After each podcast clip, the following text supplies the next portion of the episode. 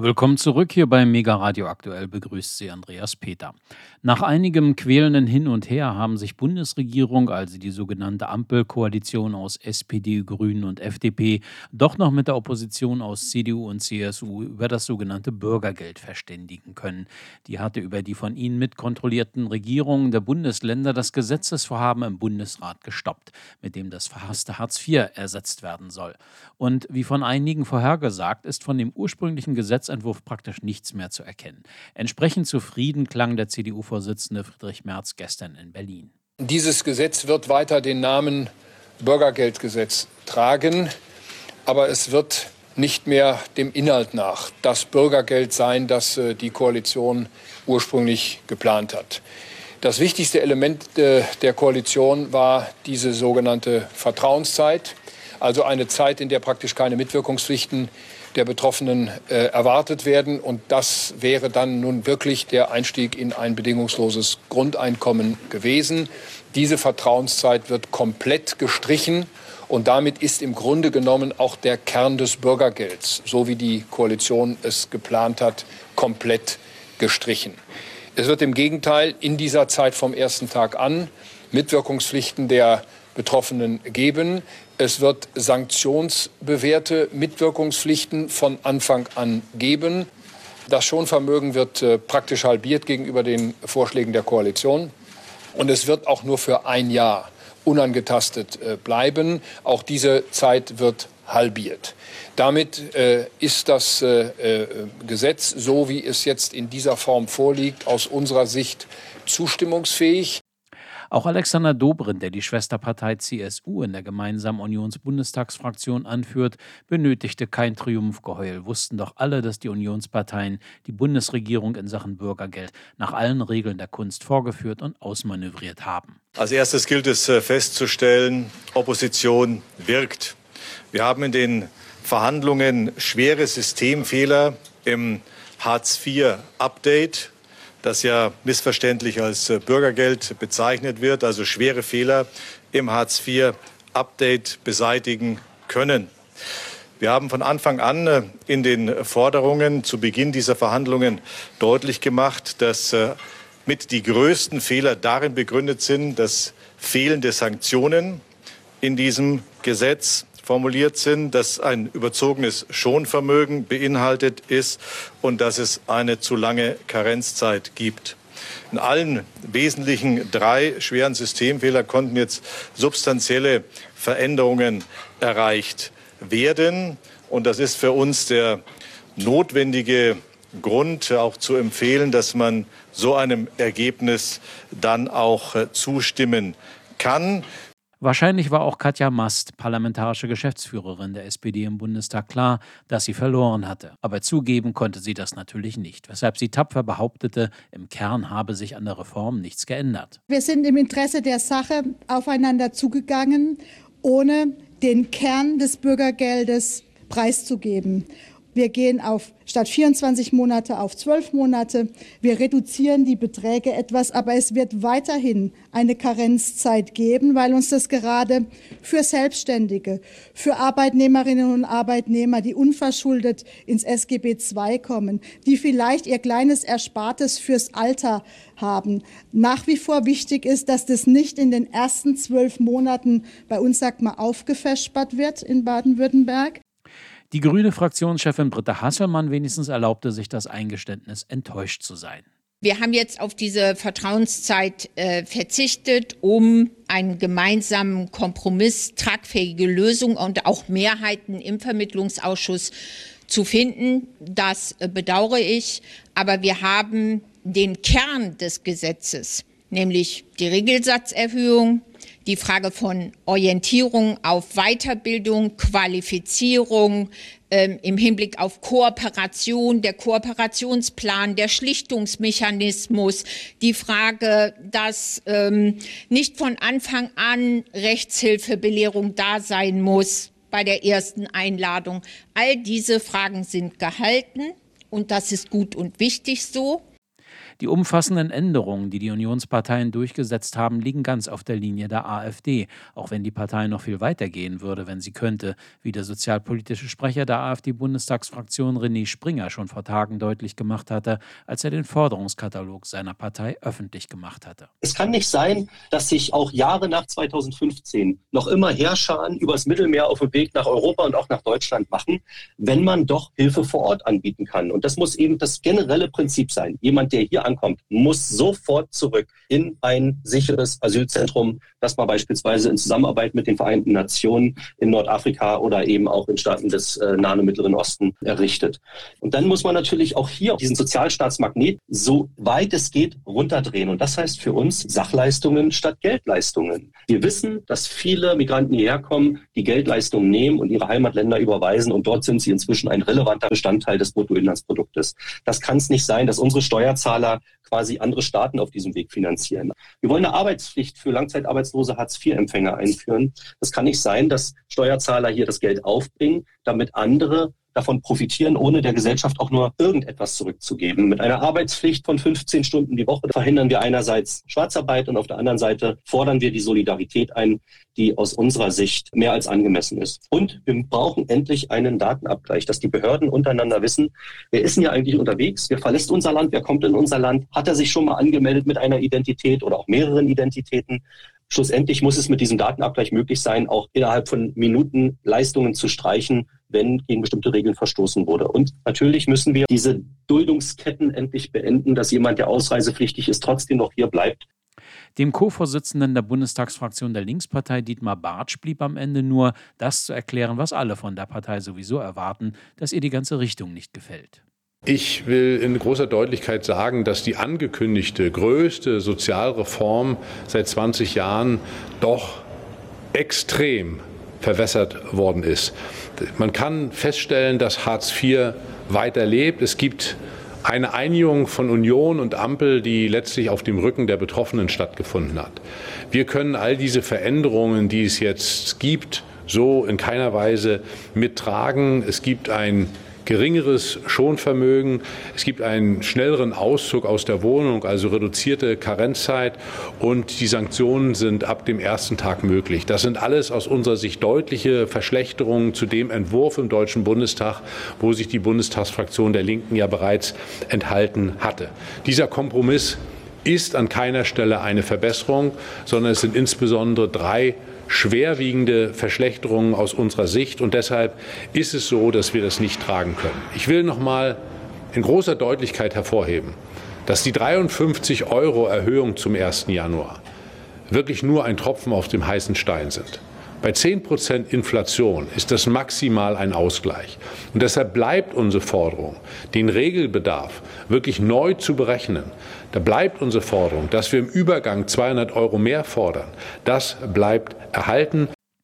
Bundesfinanzminister Christian Lindner sprach für die FDP in der Haushaltsdebatte des Bundestages indirekt auch zum nun wohl möglichen Kompromiss in Sachen Bürgergeld, denn es ist bekannt, dass viele Liberalen nicht glücklich waren mit dem Gesetzentwurf, den sie als ein Drittel der Bundesregierung aber mitgetragen haben. Lindner trug jedenfalls seine Vorstellung von liberalem Geldausgeben deutlich begeisterter vor als seine Verteidigungserklärung für den nun geschredderten Bürgergeldgesetzentwurf. Wir werden auch über weitere steuerliche Maßnahmen sprechen müssen mit Blick auf den Haushalt 2024. Wir müssen ja die Konjunktur anschieben und da ist auch ein sichtbarer steuerlicher Impuls notwendig. Die Koalition hat breitflächig Entlastungen beschlossen.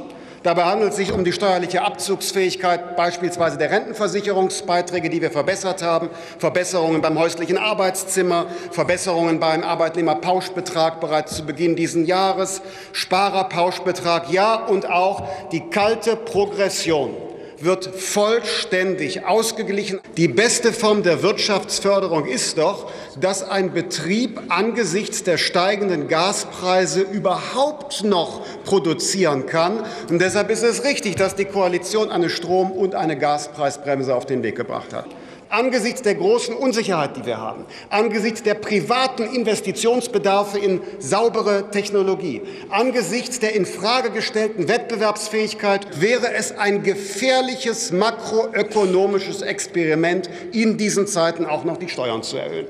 Die Koalition hat einen Bundeshaushalt aufgestellt, der die Schuldenbremse achtet. Übrigens ist sie flexibler, als manche denken, denn sie erlaubt im Konjunkturverlauf auch höhere Ausgaben. Soweit Bundesfinanzminister Christian Lindner von der FDP. In Leipzig verkündete gestern das Bundesverwaltungsgericht zwei mit Spannung erwartete Urteile über Maßnahmen der Regierungen der Freistaaten Sachsen und Bayern zur Eindämmung des SARS-CoV-2-Virus. Die höchsten deutschen Verwaltungsrichter billigten die sächsische Verordnung, kassierten aber die bayerischen Ausgangsbeschränkungen vom März 2020. Die Vorsitzende des zuständigen dritten Senates des Bundesverwaltungsgerichtes Renate Philipp erläuterte, warum das Gericht die bayerische Verordnung als unverhältnismäßig angesehen hat. Nach der Verordnung war das Verlassen der eigenen Wohnung nur bei Vorliegen triftiger Gründe erlaubt. Triftige Gründe waren insbesondere die in der Verordnung aufgeführten Tätigkeiten, darunter Sport und Bewegung an der frischen Luft, allerdings ausschließlich alleine und mit Angehörigen des eigenen Hausstandes und ohne jede sonstige Gruppenbildung. Der Bayerische Verwaltungsgerichtshof hat festgestellt, dass die Regelung über das Verlassen der eigenen Wohnung unwirksam war. Die Revision des Freistaats Bayern gegen diese Entscheidung ist unbegründet. Der Bayerische Verwaltungsgerichtshof hat zur Begründung seiner Entscheidung ausgeführt, der Antragsteller habe die triftigen Gründe für das Verlassen der eigenen Wohnung so eng gefasst, dass die Ausgangsbeschränkung im Ergebnis unverhältnismäßig gewesen sei.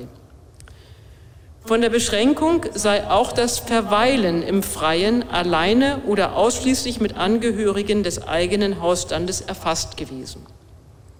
Dass diese Maßnahme zur Hemmung der Übertragung des Coronavirus erforderlich und damit im Sinne von 32 Satz 1 in Verbindung mit 28 Absatz 1 des Infektionsschutzgesetzes in der bei Erlass der Verordnung geltenden Fassung notwendig gewesen sei, sei auf der Grundlage des Vortrags des Antragsgegners nicht zu erkennen. Diese Annahme ist mit Bundesrecht vereinbar.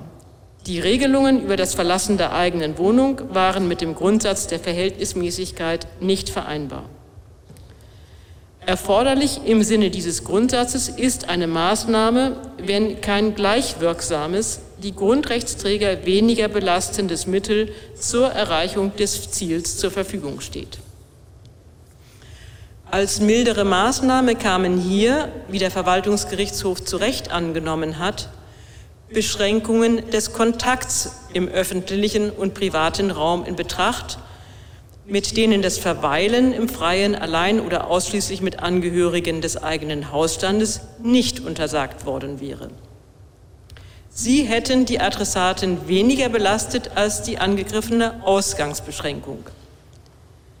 Diese erlaubte nach der bindenden Auslegung des Landesrechts durch den Verwaltungsgerichtshof zwar das Verlassen der Wohnung für Sport und Bewegung, aber nicht für bloßes Verweilen an der frischen Luft, zum Beispiel um auf einer Parkbank ein Buch zu lesen. Bei der Beurteilung, ob die als milderes Mittel in Betracht kommende Kontaktbeschränkung weniger wirksam zur Zielerreichung war als die angegriffene Ausgangsbeschränkung, verfügte der Antragsgegner über einen tatsächlichen Einschätzungsspielraum. Der Spielraum bezog sich darauf, die Wirkungen der Maßnahmen zu prognostizieren. Ein solcher Spielraum hat jedoch Grenzen. Das Ergebnis der Prognose muss plausibel und damit einleuchtend begründet sein. Das unterliegt der gerichtlichen Überprüfung. Der Verwaltungsgerichtshof hat angenommen, im Vortrag des Antragsgegners sei offen geblieben, warum ein Verhalten, welches für sich gesehen infektiologisch unbedeutend sei, nämlich das Verweilen alleine oder mit den Personen seines Hausstands im Freien außerhalb der eigenen Wohnung, der Ausgangsbeschränkung unterworfen sei, worden sei. Dass der Verwaltungsgerichtshof ein solches Verweilen als infektiologisch unbedeutend eingestuft hat, ist eine Würdigung von Tatsachen, die der Antragsgegner nicht mit einer Verfahrensrüge angegriffen hat. Gegen sie bestehen unabhängig davon revisionsrechtlich keine Bedenken. Gleiches gilt für die Annahme des Verwaltungsgerichtshofs, es sei nicht ersichtlich, dass sich in relevanter Anzahl um die verweilenden Ansammlungen von Menschen bilden könnte. Der Verwaltungsgerichtshof hat keine überzogenen Anforderungen an die Darlegung gestellt. Dass das Verlassen der Wohnung zum Verweilen an der frischen Luft wie das Verlassen der Wohnung aus anderen Gründen zu Kontakten führen kann, bedarf als allgemeinkundige Tatsache zwar nicht der Darlegung. Das Verbot des Ausgangs für ein Verweilen im Freien ohne Kontakt zu hausstandsfremden Personen war aber nur erforderlich, wenn es über ein Verbot solcher Kontakte hinaus geeignet war, einen relevanten Beitrag zur Verhinderung hausstandsübergreifender Kontakte zu leisten. Zu berücksichtigen war hierbei, dass das Ziel des Antragsgegners, physische Kontakte zu Menschen außerhalb des eigenen Hausstandes auf ein absolut nötiges Minimum zu reduzieren, auch durch die Ausgangsbeschränkung in ihrer konkreten Ausgestaltung nicht vollständig zu erreichen war. Bei Vorliegen triftiger Gründe war das Verlassen der eigenen Wohnung erlaubt und auch ein solches erlaubtes Verlassen der Wohnung konnte zu Kontakten, konnte zu, Kontakten zu Menschen außerhalb des eigenen Hausstandes führen.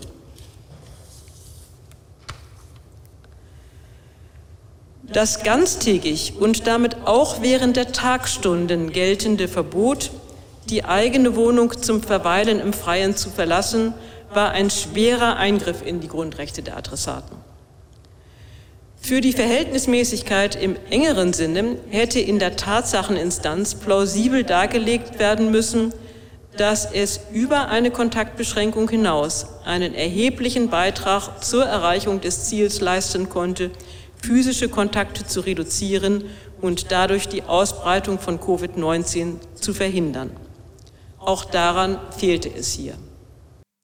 Bayerns CSU-Gesundheitsminister Klaus Holleczek ließ sich von dem Leipziger Urteil nicht beirren und erklärte nach der Verkündung, die bayerische Landesregierung sei davon überzeugt, dass, so wörtlich, die Ausgangsbeschränkungen Ende März bis Anfang April 2020 zum Wohl und zur Sicherheit der Bürgerinnen und Bürger Bayerns aus damaliger Sicht ein wirksames und richtiges Mittel waren.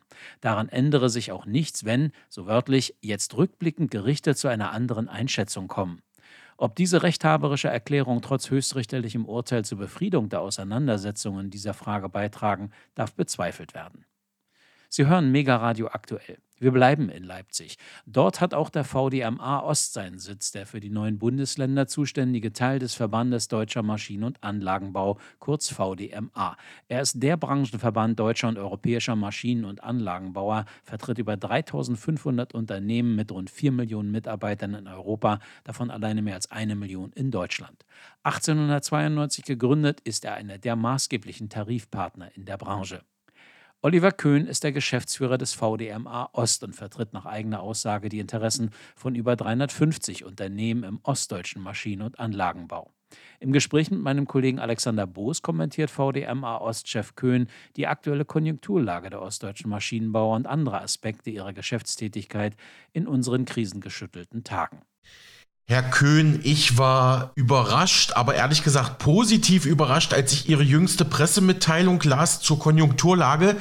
Dort hieß es, Kapazitätsauslastung und Auftragspolster bleiben bei den Unternehmen im VDMA Ost hoch. Weiterhin gute Auftragslage hieß es da. Natürlich gibt es auch Schattenseiten, aber lassen Sie uns zunächst über die positiven Dinge reden. Wie ist die Lage? Also insgesamt muss man sagen, ist die Lage durchaus positiv. Das hat mir auch das Feedback unserer Vorstandsunternehmen jetzt am vergangenen Freitag auf unserer Tagung äh, nochmal bestätigt. Allerdings, und das gehört natürlich auch zur Wahrheit, gibt es durchaus Licht und Schatten. Ja, die Auftragseingänge sind also wirklich erfreulicherweise auf einem sehr, sehr hohen Niveau und stabil. Bis einschließlich September diesen Jahres haben wir ein deutliches Plus von 15 Prozent gegenüber dem Vorjahr zu verzeichnen. Und das stimmt erstmal grundsätzlich optimistisch. Mhm. Dort las ich, der ostdeutsche Maschinen- und Anlagenbau setzte im dritten Quartal 2022 seinen soliden Wirtschaftskurs fort. Gut drei Viertel ihrer Unternehmen in Ostdeutschland bewerteten demnach ihre Gesamtsituation positiv. Rund 88 Prozent gaben in, in, ja, ein gutes Auftragspolster an, also dass man noch in den nächsten Monaten dann auch viele Aufträge noch in, in petto hat. Sie äh, wurden da zitiert, Herr Köhn, und sagten, die ostdeutschen Maschinenbauunternehmen stemmen sich mit aller Kraft gegen die vielfältigen Krisen. Es sei bemerkenswert, äh, wie sie die Situation bisher meistern. Und ja, dies sei auch nicht selbstverständlich. Ähm, können Sie das für unsere Hörerschaft noch weiter ausführen, welche Faktoren ja für diese doch recht gute aktuelle Lage verantwortlich sind? Ja, also äh, Sie haben es gerade gesagt, ja, also das Auftragspolster ist mit rund sechs Monaten sehr, sehr gut. Die Kapazitätsauslastung bei fast 90 Prozent liegt also auch deutlich über dem äh, langfristigen Durchschnittswert. Das sind alles positive Indikatoren mit Blick auf die Zukunft. Allerdings, äh, auch da muss man sagen, das Auftragspolster bedeutet natürlich auch, die Unternehmen haben einen hohen Auftragsbestand, schaffen es aber gar nicht, äh, zeitnah diese Aufträge abzuarbeiten. Mhm. Ja, und das ist so ein mhm. bisschen die Kehrseite der Medaille, die wir hier zu beobachten haben.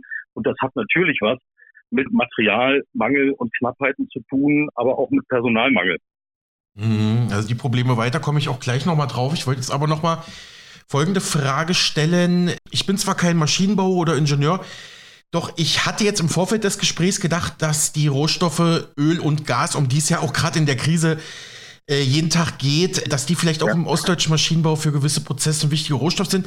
Sie, Herr Köhn, sagt mir aber schon im Vorgespräch, naja, also das spielt eher eine untergeordnete Rolle im Maschinenbau. Können Sie das für unsere Hörer mal kurz erwähnen oder erklären, äh, wie wichtig Öl und Gas sind oder ob sie überhaupt wichtig sind bei der Fertigung ihrer Produkte?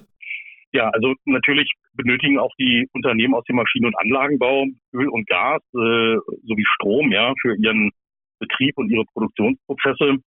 Und von daher sind die Energiethematik und die momentane Energiekrise auch für unsere Industrien ein ganz zentrales Thema. Die Unternehmen setzen daher selbstverständlich auch alle Hebel in Bewegung, um selbst von Öl und Gas unabhängiger zu werden, sofern das prozessual möglich ist. Und zwar erstmal ganz gleich, äh, wo es herkommt. Und diese Einsparungsprozesse, die laufen tatsächlich in den Betrieben auf Hochtouren. Ja, jetzt muss man allerdings sagen, dass der Maschinenbau nicht so energieintensiv ist wie andere Industriebranchen, zum Beispiel die Chemieindustrie oder die kunststoffverarbeitende Industrie. Im Durchschnitt machen die Energiekosten im Maschinenbau tatsächlich einen niedrigen einstelligen prozentualen Anteil der Gesamtkosten aus. Ja. Mhm. Im Übrigen aber ist der Maschinenbau wiederum ein ganz wichtiger Technologielieferant, nämlich für Windräder, die Photovoltaik, äh, Wasserstoffanlagen und so weiter. Und insofern steht das Thema weg von Öl und Gas hin mhm. zu grünen Technologien ganz oben auf der Agenda im Maschinenbau. Okay, ähm, ich stelle die Frage trotzdem, können Sie auch in einem oder zwei Sätzen beantworten. Also spielt die, äh, ja, auch politisch, äh, sage ich mal jetzt, im Rampenlicht stehende Raffinerie in Schwedt oder spielt die für den VDMA aus gar nicht so eine große Rolle? Also die tatsächliche Bedeutung für einzelne Unternehmen, die kann ich tatsächlich nicht beurteilen, mhm, okay. weil wir kennen die individuellen Lieferverträge äh, für Energie äh, jetzt nicht der Unternehmen. Ich gehe aber davon aus, dass es keine entscheidende Rolle spielt. Mhm. Herr Köhn, äh, ja, lassen Sie uns trotzdem mal auf die Schattenseiten blicken, so wie ich es Ihrer Pressemitteilung entnommen habe. Dort äh, schrieb ihr, ihr Industrieverband, so erwarten mehr Betriebe als zuletzt, dass sich die Geschäfte in den kommenden drei Monaten verschlechtern. Weiterhin Lieferkettenprobleme, Sie haben es gesagt, Materialmangel, natürlich noch andere krisenbedingte Probleme. Ähm, was besorgt Sie da aktuell am meisten? Oder Ihre Unternehmen, was, was sind die größten Sorgen aktuell dort? Also neben der Energiethematik, die natürlich schon aufgrund der hohen damit verbundenen Unsicherheit die Unternehmen beschäftigt, ist aktuell, auch das war das Feedback aus unserer jüngsten Vorstandssitzung, ähm, tatsächlich der immer größer werdende Fachkräftemangel. Ja, ist kein Geheimnis, dass die äh, demografische Entwicklung dazu führt, dass immer weniger Leute tatsächlich dem Arbeitsmarkt zur Verfügung stehen. Also das ist ein Trend. Ähm, dazu kommt, dass wir in den für uns relevanten äh, auch Ausbildungsberufen einen deutlichen Rückgang zu verzeichnen haben. Ja, auch die MINT-Fächer äh, in den Schulen mhm. werden nicht äh, so gefördert und unterrichtet, wie wir uns das gerne vorstellen. Und äh, das führt tatsächlich dazu, dass die Unternehmen sich immer stärker und häufiger über Fachkräftemangel äh, beklagen äh, und auch zum Teil nicht in der Lage sind, ihre offenen Ausbildungsplätze zu besetzen. Also Probleme nicht nur auf der Materialseite, sondern auch auf der Personalseite. Es gab auch jüngst neue Untersuch genau. Untersuchungen im Bildungswesen, also dass vor allem im MINT-Bereich, in den naturwissenschaftlichen Bereichen, die Schüler auch weltweit, nicht nur in Deutschland, weltweit sehr, sehr schlecht abschneiden. Kann ich mir vorstellen, dass sie da was anderes erwarten als VDM Ost-Sprecher und Geschäftsführer. Herr Köhn, wie wirken sich erhöhte Energiekosten auf Produkte der ostdeutschen Maschinenbauer aus, sofern Sie das wissen? Ne? Ich weiß, Sie haben so viele Unternehmen, ist mir klar, dass wir nicht jedes einen mhm. Blick haben ja, letztendlich ähm, haben wir es mit einem globalen Markt und einem globalen Wettbewerb zu tun. Und insofern geht alles, was die Kosten erhöht, äh, zulasten der Margen. Das heißt geringere Erträge äh, am Ende des Tages für die Unternehmen, weil ich eben nur sehr bedingt in der Lage auch bin, als Produzent diese Mehrkosten an meine Kunden weiterzugeben. Hm, noch zwei Fragen. Also vielleicht nochmal an dieser Stelle. Also neben dem von uns jetzt besprochenen hatte ich noch gelesen, zögerliche Invest zögerliches Investitionsverhalten, weil auch die Investoren nicht wissen, was kommt, ist klar. Und natürlich die weiteren ungelösten Krisen hatten Sie auch erwähnt, das würde auch die, die Geschäftserwartungen dämpfen. Lassen Sie uns zum Ende nochmal den Adlerblick wagen, weil Sie auch geschrieben haben, nach dem steilen Absturz 2020 zeige die Entwicklung der ostdeutschen Maschinenbaubetriebe im gesamten Jahr 2021 kontinuierlich nach oben. Nun, in diesem Jahr natürlich auch, vielleicht auch kriegsbedingt, bremsten ne negative Einflussfaktoren den Aufwärtstrend wieder. Ähm, wollen Sie einen Blick in die Glaskugel wagen, Herr Köhn? Wie, wie geht's weiter? Ich weiß, es ist immer schwierig, aber. Ja, das ist, ist tatsächlich schwierig. Also, wie gesagt, die Auftragseingänge im ostdeutschen Maschinenbau sind nach wie vor sehr stabil und äh, weisen einen positiven Trend auf. Wir liegen also deutlich über dem äh, Vorjahresniveau äh, von 2021. Was das am Ende tatsächlich für die Umsätze bedeutet, das müssen wir tatsächlich noch abwarten. Ich gehe davon aus, dass die nominalen Zahlen auch deutlich über dem Vorjahr liegen werden. Mhm. Aber hier werden wir sicherlich auch Preiseffekte inbegriffen haben. Und mhm. äh, wenn man also die preisbereinigten Umsätze dann daher nimmt, ähm, glaube ich, sollten wir zufrieden sein, wenn wir wenigstens auf dem Vorjahresniveau landen. Mhm. Abschließend, Herr Köhn, äh, weil Sie es mir schon im Vorfeld mitgeteilt hatten, es, es gäbe jetzt eine oder es gibt jetzt eine verstärkte Kooperation mit Osteuropa. Sie sagten, Sie seien da auch in Ländern wie Polen jetzt für den VDMA Ost unterwegs gewesen. Können Sie da schon irgendwas öffentlich zu sagen oder ist das alles noch in der geheimen Planungsphase, frage ich mal? Ja, nein, das ist äh, nicht geheim. Äh, wir sind tatsächlich als VDMA insgesamt äh, dabei, uns stärker zu europäisieren. Äh, wir haben vor ein paar Jahren in Österreich bereits äh, ein mhm. Büro eröffnet, äh, in diesem Jahr zu Jahresbeginn in Maastricht für die Region Benelux und äh, sind jetzt seit äh, zwei, drei Monaten auch recht aktiv in Polen äh, und in Tschechien. Ich habe einen Kollegen, der in Warschau sitzt und sich vor allem um den polnischen Markt kümmert und auch damit befasst ist, polnische Unternehmen als Mitglieder für den VDMA zu gewinnen. Wir sind also in einem Prozess der, der Wandlung hin von einem deutschen Verband zu einem tatsächlich europäischen Verband und haben bei den insgesamt rund 3500 Mitgliedsunternehmen mittlerweile über 300 europäische, nicht deutsche Unternehmen dabei. Da sind wir auch sehr froh drüber. Und mhm. äh, wir als Landesverband Ost kümmern uns also insbesondere um das Thema äh, Polen und Tschechien, also unsere äh, östlichen Nachbarn. Ich war selbst in den letzten acht Wochen äh, viermal in den Ländern unterwegs, habe diverse Messen und Konferenzen besucht und kann also auch sagen, dass ähm, auch der dortige Maschinenbau wirklich auf einem äh, sehr, sehr guten Weg ist. Mhm. Wir haben sehr viele spannende Unternehmen aus dem Bereich der Robotik und Automatisierung dort getroffen. Im 3D-Druck gibt tolle, innovative Unternehmen, aber auch in den traditionellen Branchen wie der Bergbauindustrie oder der Landtechnik. Soweit Oliver Köhn, Geschäftsführer von VDMA Ost zur aktuellen Konjunktur- und Wirtschaftslage der über 350 Unternehmen im ostdeutschen Maschinen- und Anlagenbau. Sie hören Mega Radio aktuell. Wir schlagen jetzt noch einmal eines der wirkmächtigsten und einflussreichsten Bücher der Weltliteraturgeschichte auf. Wir hatten ja gestern an dieser Stelle bereits einen Blick in die bahnbrechenden Werke des bekannten britischen Schriftstellers und Philologen J.R.R. Tolkien geworfen. Der Tolkien-Kenner und Autor Ludwig Garz hat einen ganz speziellen Blick auf diese Werke und die darin enthaltene Symbolsprache. Im zweiten Teil des Interviews erklärt er meinem Kollegen Alexander Boos, wie viel Welt- und Geopolitik in Tolkiens Kulturerbe steckt, wenn man es denn zu deuten weiß oder deuten will. Bezug nehmend auf unsere früheren Interviews, Herr Garz, wo befinden wir uns im Moment? Wandern wir immer noch durch Mordor oder sind wir schon durch oder stehen wir woanders? Also, wenn wir durch Mordor durch wären, dann wären wir ja schon im goldenen Zeitalter. Da sind wir noch nicht. Nee. Nein, also wir sind, wir sind tatsächlich an der dramatischsten Phase nach meiner äh, Wahrnehmung.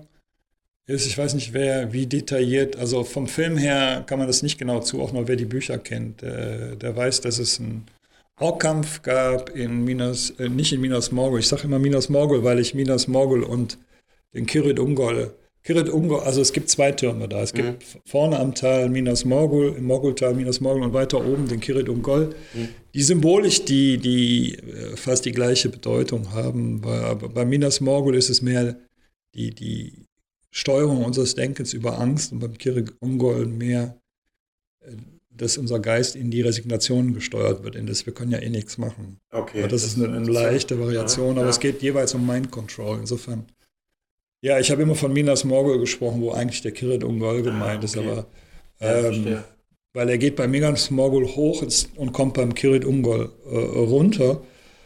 Und da ist der Orkkampf, der einen mhm. Elitenkrieg im Hintergrund darstellt, der im ja. Frühjahr 2020 zu Ende ging.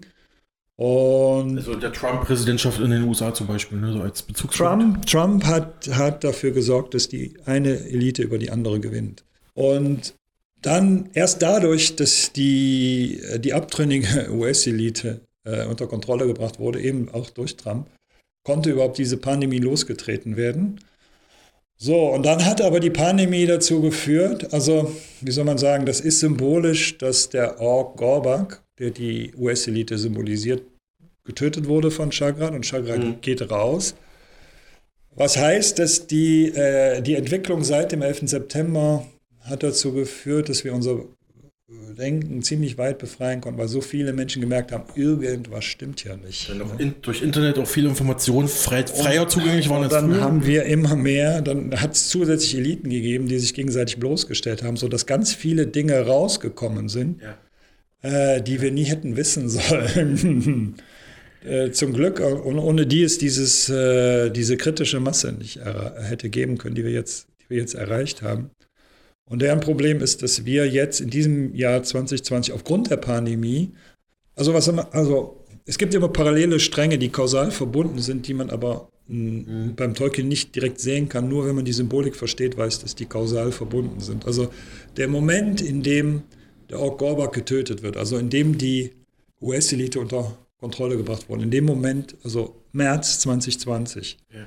wurde der Versuch gestartet, eine globale Diktatur über die Pandemie äh, einzuführen. Ich weiß nicht, ob ich das hier in diesem Radio sagen kann. Guck ich nochmal. Also weiter, ja. ähm, aber das ist halt das auch, das ist der Moment, in dem äh, der König der Ringgeister vor äh, Theoden Eowyn auftaucht.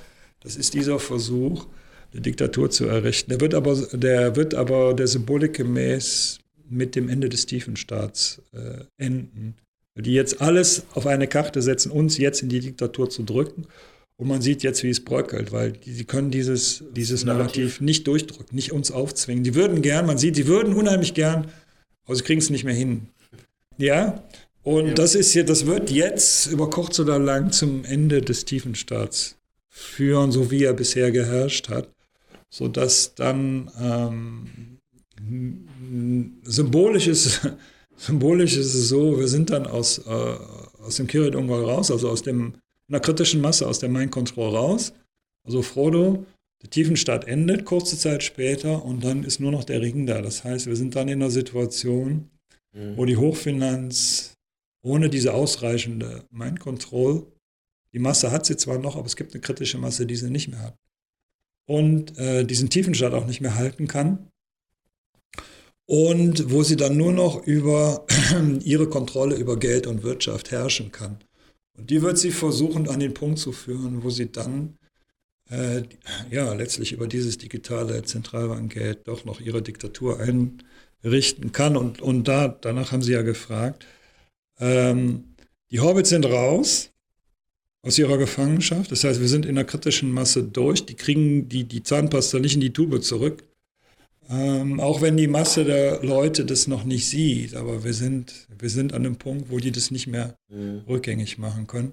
Das heißt, wir sind, äh, wir sind in der, also es geht nur um die kritische Masse, da sind wir raus. Es wird zum Ende des Tiefenstaats führen. Ich denke, dass sich das im Laufe des nächsten Jahres zeigen wird, dass der Tiefenstaat endet.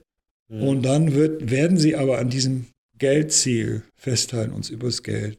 Äh, und das wird mit sich bringen, dass, ähm, dass es wirtschaftlich schwerer gemacht wird für uns, weil der Weg, uns zu befreien, ist darüber, dass wir parallele Strukturen auf, aufbauen, mit denen wir uns unabhängig machen. Und das werden die versuchen, so schwer wie möglich zu machen. Mhm. Und das ist der Gang durch Mordor. Mordor ist dann auch der Materialismus, äh, über den wir hineingelockt werden in das alte System. Und das ist das Lernen, dass wir in ein Wirtschaften kommen miteinander, wo nicht mehr im Fokus ist, meinen Vorteil einzuwirtschaften, also meinen Zins, sondern so ins Wirtschaften kommen, dass wir, dass wir äh, im Miteinander und in der Zusammenarbeit sind, über die wir uns so unabhängig machen können als Gemeinschaft, dass wir nicht mehr erpressbar sind. Und das ist am Ende die Ringvernichtung. Und das ist der Gang durch Mordor und der hat jetzt eigentlich erst so richtig angefangen. Okay. Weil bis, wenn wir da durch sind, dann, ist, dann sind wir frei. Mhm. Dann, dann sind wir frei von aller Fremdmacht. Und das, also ich denke, das wird noch ein bisschen dauern. Also dieses autarke, regionale ja. Leben, was wir vorhin hatten. Ich mache ich mach mal gleich mit der Weltpolitik weiter, aber vielleicht noch in wenigen Sätzen. Was symbolisieren die Waler, die Sie schon angesprochen hatten? Diese Art Untergötter, die auch die Elemente Erde, Feuer, Wasser und Luft geschaffen haben. Ja. Was sind die Waler auf menschlicher und historischer Symbolebene? Haben Sie die, haben Sie die Frage selbst ausgedacht? Mhm. Ja, okay. Ja, ja. ja, also die Wala stehen ja am Anfang, sind in Amman. Also die, die grundlegende Symbolik ist, ähm, es gibt Amman und es gibt Mittelerde. Und in Amman können nur die unsterblichen Figuren mhm. bestehen. Die Sterblichen können da gar nicht hin, also die Menschen und sind das die unsterblichen Lande? Oder? Die unsterblichen Lande ist Amman, da wo die Wala sind. So, die Wala symbolisieren die verschiedenen Kräfte unserer Seele. Ja. ja.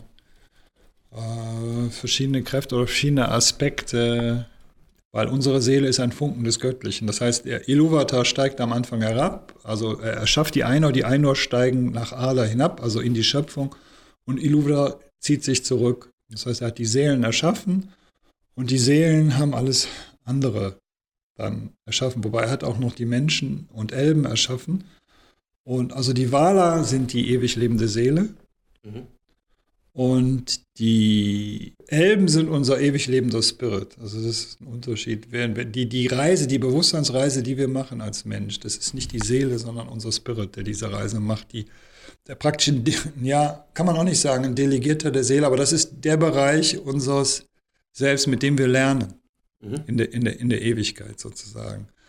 Und die, die Wala lernen auch über die Elben. Also die Elben machen ja Erfahrung Mittelerde und bereichern dann auch die Wala, wenn sie zurückkommen. Das heißt, am Ende unserer Reise ist dann auch unsere Seele reicher geworden, um die Erfahrungen, die wir gemacht haben in der Dualität, mhm. äh, aufgrund unserer eigenen Trennung von uns selbst, von unserem wahren Selbst.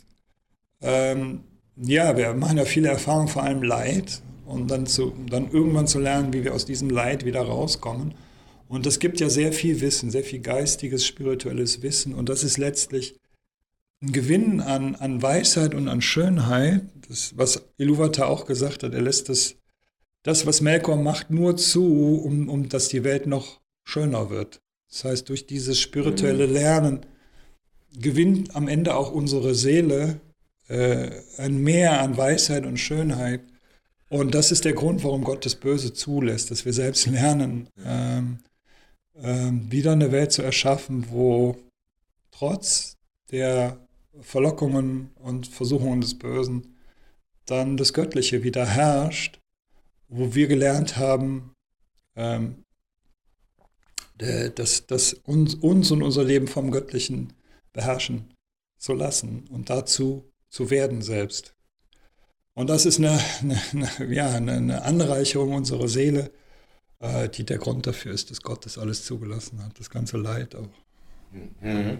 Das sind die also das ist unsere Seele, also verschiedene Aspekte unserer, mhm. unserer Seele und ähm, die Ausrichtung auf unsere Seele ist eine Ausrichtung auf, auf Gott. Also das, ähm, wenn Jesus sagt, ich und der Vater sind eins, dann heißt es nur, die Seele und Gott, äh, also die, die Seele ist ein Funken des Göttlichen und mhm. ähm, unser wahres Selbst und das Göttliche sind eins. Also es geht darum, dass wir das Göttliche finden und in die Welt bringen und selbst zu diesem Göttlichen werden, also selbst zu dieser Liebe und all zu dieser Harmonie und all dem werden, was wir in der Welt sehen wollen. Äh, das kann nur durch uns in die Welt kommen. Und deswegen ist es unsere Aufgabe, Arbeit, das in uns zu finden und dann in die Welt zu bringen. Mhm. Das ist die ganze Symbolik, ja, ja. am Ende. Okay. Herr Gratz, ähm, lassen Sie doch mal kurz ein bisschen politisch werden. Ihre Analyse bei Tolkien oder von Tolkien zufolge. Können Sie im, im Herrn der Ringe oder im Silmarillion irgendwas zum aktuellen Zeitgeschehen erkennen, etwa Ukraine-Krieg oder Sprengung der Nord Stream Pipelines, Lage in den USA, Lage in England? Ich weiß, es ist ja, nur ja. spekuliert von mir. Ja, ja, klar. Also, äh, wie, wie, schon gesagt, es ist eine reine Bewusstseinssymbolik. Mhm, okay. Und man kann das da, äh, das gehört, sagen wir mal so, es, die stärkste Analogie ist der Kampf zwischen Eowyn und dem König der Ringgeister.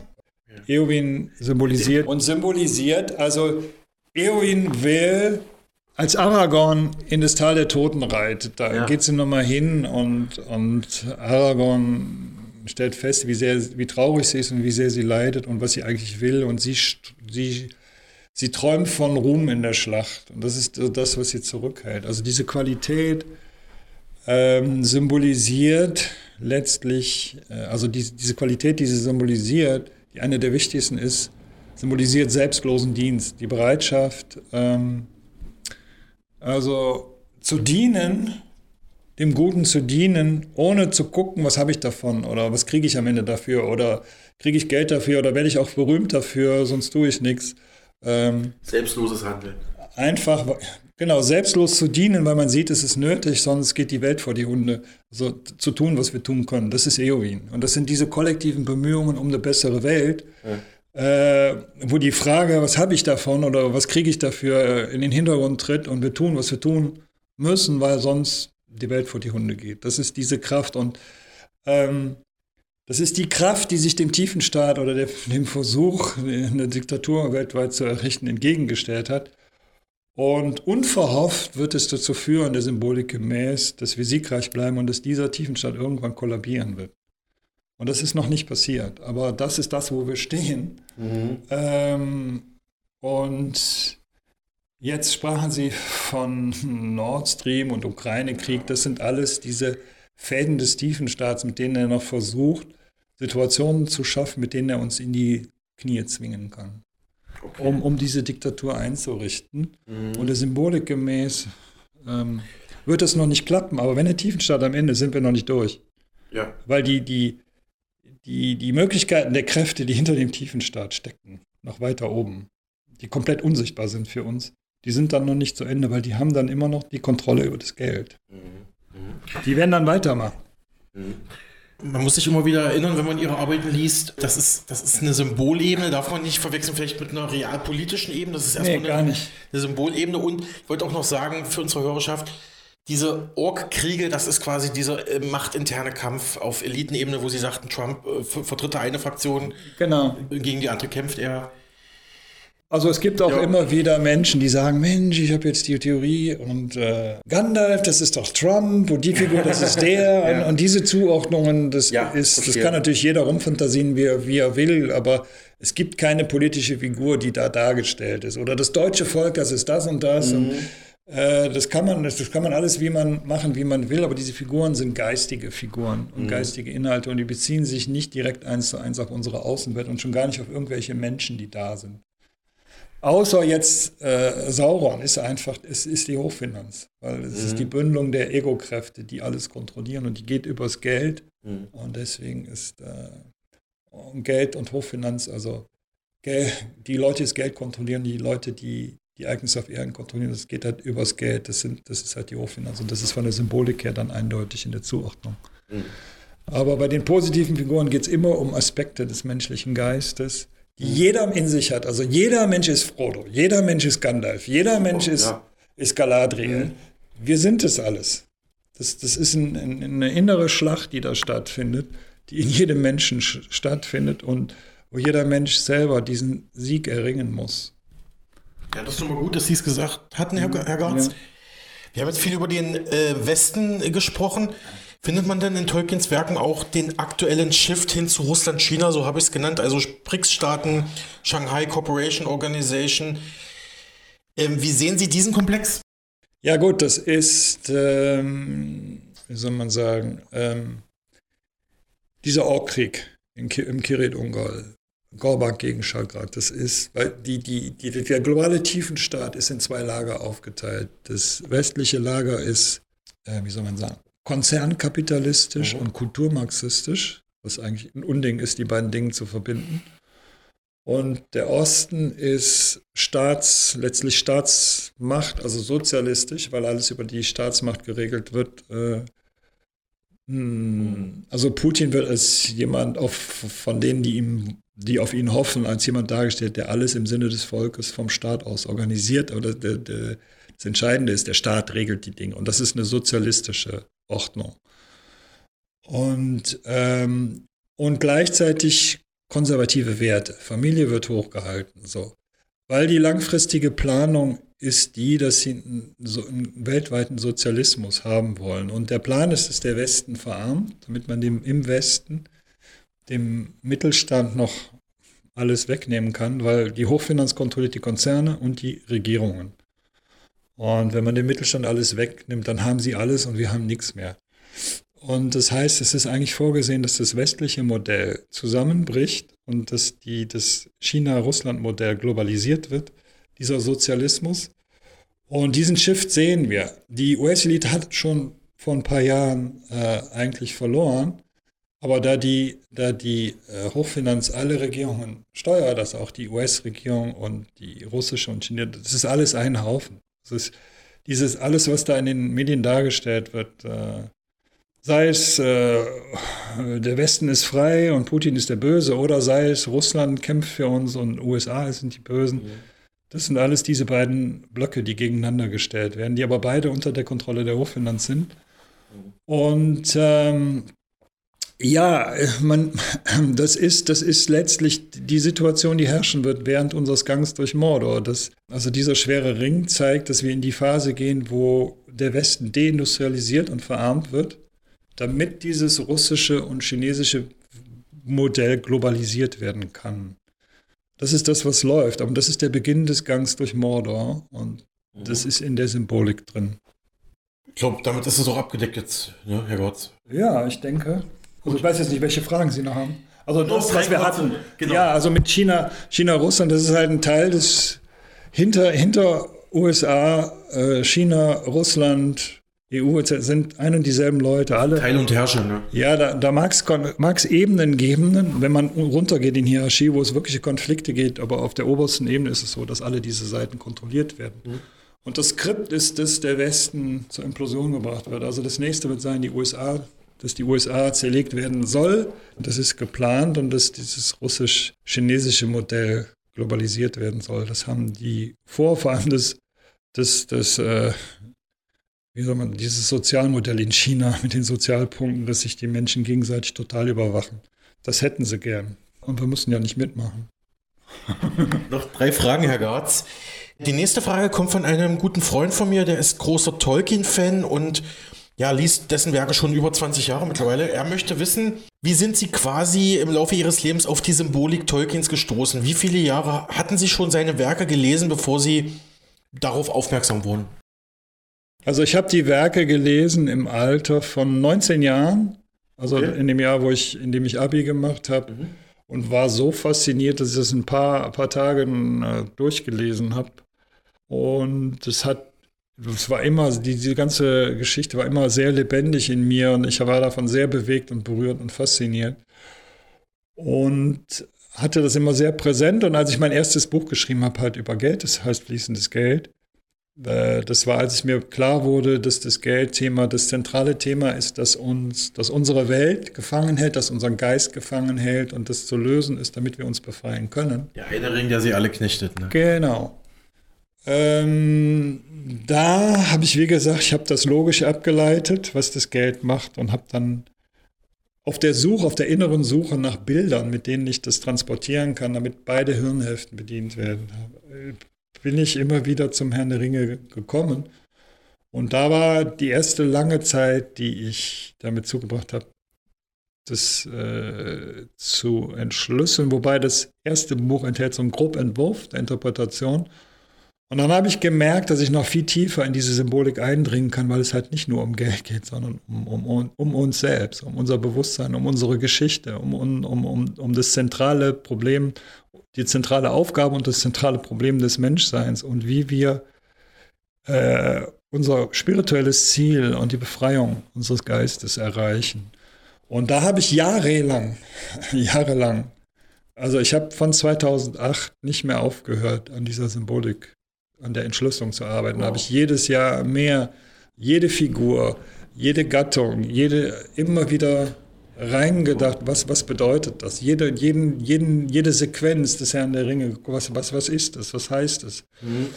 Und dann war ich 2017 soweit und habe dann die Symbolik Tolkiens und die Ringvernichtung gleichzeitig geschrieben. Also das waren dann neun Jahre. Stimmt, also neun, immer die neun, neun, neun Jahre lang entschlüsselt, bis ich das aufgeschrieben habe.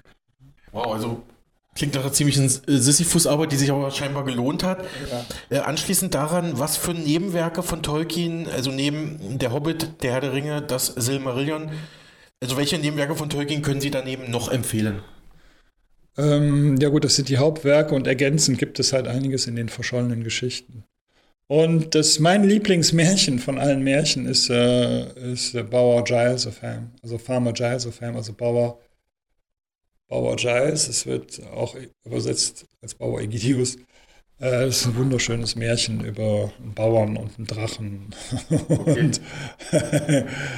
und Tolkien hat einfach eine einmalige Art zu erzählen, wobei jetzt, äh, jetzt, die Geschichte, die Geistesgeschichte ist halt in diesen drei Werken und in den zusätzlichen, also, also in den verschollenen Geschichten ist noch viel zusätzliches Material, äh, was, was, was da noch einige Lücken füllt. Aber insgesamt ist ja das Silmarillion plus dann Hobbit, plus dann äh, Herr der Ringe ist eine durchgehende Geschichte von der Schöpfung der Welt bis zur Befreiung durch die Ringvernichtung.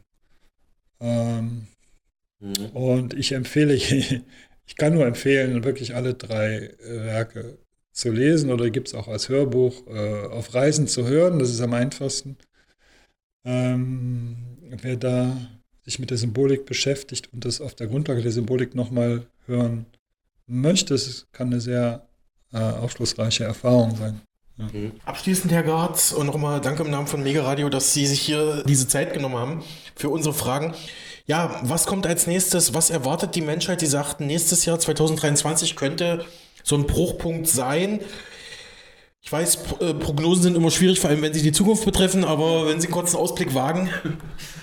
Äh, ja, was analog, was, was, in der, was in der Symbolik halt war, wir sind analog seit 2020 in diesem Clash. Eowyn, mhm. Eowyn, König der Ringgeister. Und ich würde doch vermuten, dass nächstes Jahr dieser äh, einfach klar wird, a, dass diese ganzen Versuche, eine Diktatur zu errichten, offensichtlich werden, dass das nicht mehr, auch vom Mainstream nicht mehr geleugnet werden kann. Die Pandemie müssen sie jetzt, obwohl sie das gar nicht gerne machen, wohl aufgeben, weil schon zu viel ans Licht gekommen ist, zu, zu viele, so dass sie es auch nicht mehr vom, vom Mainstream weghalten können, mhm. äh, was da an Unrecht auch gelaufen ist. Die Aufarbeitung beginnt ja schon, man hat jetzt auch schon in ARD ja. und anderen Mainstream-Sendern auch teilweise wirklich gute Berichte über ja. Impfschäden. Das wurde ja, ja vor zwei Jahren eigentlich geleugnet, dass es sowas gibt. Das, also, es bricht schon langsam auf, ne? Ja, und das sind die ersten Anzeichen, dass sie diesen Tiefenstaat nicht mehr werden halten können. Weil jetzt in dem Zuge dann, die haben jetzt, die sind so aufs Ganze gegangen, dass sie äh, zu viel gezeigt haben, äh, was man jetzt nicht mehr als Verschwörungstheorie abtun kann. und was, was, was bewiesen werden kann und was dann auch Menschen, die es bisher nicht sehen wollten, sehen werden und irgendwie in ihr Bewusstsein reinlassen müssen, obwohl sie es gar nicht wollen, äh, sodass sie das Ding nicht in die Tube zurückkriegen. Und es wird insgesamt an den Punkt kommen, dass sie, dass sie diese Totalsteuerung unserer Regierungen aus dem Hintergrund, dass das in der Form, wie sie das jetzt gemacht haben, ein paar Jahrhunderte lang nicht mehr werden tun können. Und das heißt also symbolisch das Ende des tiefen Staats und Übergang in eine Situation, wo sie noch die volle Kontrolle über das Geld haben und es darüber versuchen, was dann der Gang durch Mörder sein wird. Ja. Weiter sind jetzt vielleicht auch das große Impfhersteller wie Pfizer mittlerweile auch einräumen müssen, okay, wir haben, ich nenne es mal so, geschlampt bei unseren Studien oder wir haben andere Erwartungen äh, publiziert, als die dann eingetreten waren. Es wurde jetzt bekannt, dass teilweise noch nicht mal ja, Studienreihen richtig wissenschaftlich sauber gemacht wurden, dass also dieser Impfstoff eigentlich in einem Experimentalzustand auf den Markt geworfen wurde und äh, auch in der Politik, ich erinnere nur mal an die Verfehlung der Familie Biden, das ist mittlerweile eigentlich schon in der Öffentlichkeit, wer sich dafür interessiert. Man, mhm. Man sieht es jetzt auch in der Lage in England. Es kommt also, äh, selbst der Mainstream berichtet kritischer als früher, finde ich. Und das sehe ich auch so ein bisschen als Indiz, dass das, was sie sagen, korrekt ist. Ja, die müssen, die wollen nicht, aber die müssen, weil sie sonst jegliche Glaubwürdigkeit verlieren. Und Glaubwürdigkeit gewinnt man nur über die Wahrheit, auch wenn man sie zähneknirschend zugibt, was da wirklich passiert ist. Und das hat natürlich eine Wirkung. Die Wahrheit, wenn sie sich zeigt, hat eine Wirkung. Und die Wirkung wird die sein, dass diese Art der Herrschaft über uns, über uns, von, aus dem Hintergrund raus, über Geheimgesellschaften, Geheimdienste, dass das enden wird.